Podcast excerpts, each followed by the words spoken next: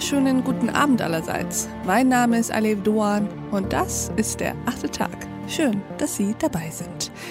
Wie gehen wir? Wie geht eigentlich diese Gesellschaft und ihre Politik mit Leistungsträgern um?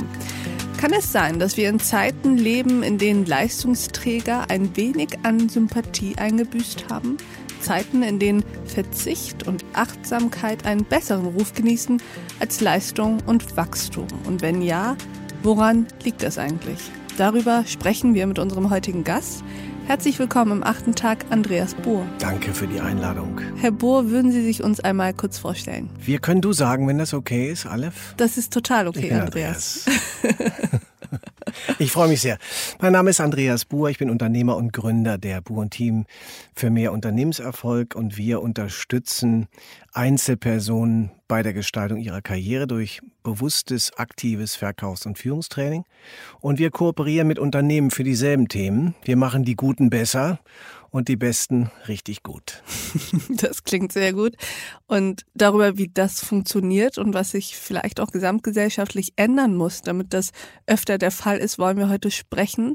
Auch so ein bisschen über die Nöte der Leistungsträger.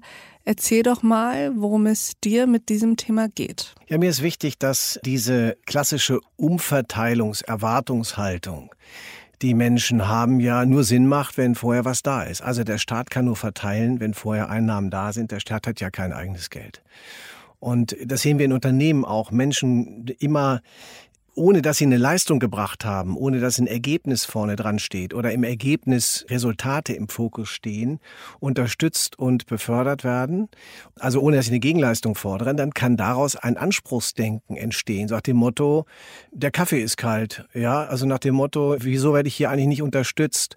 Es ist eine Erwartungshaltung, eine Erwartungshaltung da und diese Erwartungshaltung muss ja eine Begründung haben. Also mhm. wenn ich keine Leistung bringe, kein Ergebnis bereit bin einzubringen, dann finde ich, habe ich auch kein Anspruchsdenken daraus abzuleiten. Und ich finde, wir müssen in Zeiten der Digitalisierung, in Zeiten der Veränderung, in Zeiten der, sagen wir mal, politischen und wirtschaftlichen Herausforderungen, der wir leben, die Leistungsträger unterstützen, klassisch also stärken, stärken, Talente finden und Talente fördern. Das gilt nicht nur für Deutschland ganzheitlich gesehen, sondern auch für die Unternehmen.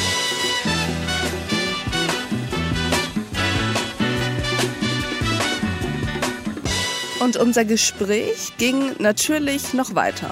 Unter anderem haben wir hierüber gesprochen. Wer starke Leute stärker macht, hat eben einfach schneller bessere Ergebnisse. Also die Frage, die mir oft gestellt wird, Andreas, wie kann ich 100 Personen von A nach B bringen? Dann ist die Antwort gar nicht. Ich muss mir anschauen, welche 10 bis 15 von den 100 wollen sowieso gehen. Und die, die sowieso wollen, die finden auch einen Weg, wie sie gehen. Und da ist dann Erfolg relativ schnell auch messbar. Und das kann dann gleichzeitig eine Steilvorlage für diejenigen sein, denen vielleicht eine Fähigkeit fehlt, eine Idee fehlt, die so einen Auslöser brauchen die vielleicht auch eher äh, Typen sind, die mitgerissen werden wollen.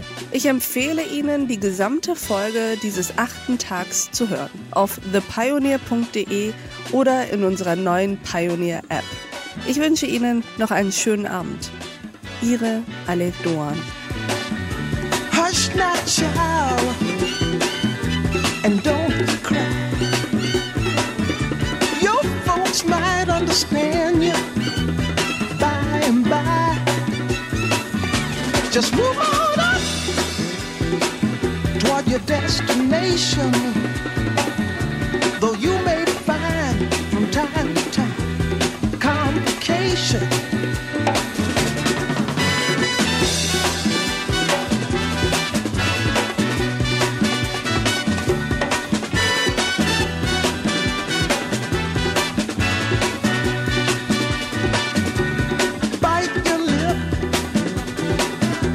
and take the trip. Though there may be wet road ahead and you cannot slip, just move on up. For peace you'll find into the steeple of beautiful people where there's only one kind. So hush not child, and don't cry. you by and by. Move on up and keep on wishing. Remember your dream is your only scheme, so keep on.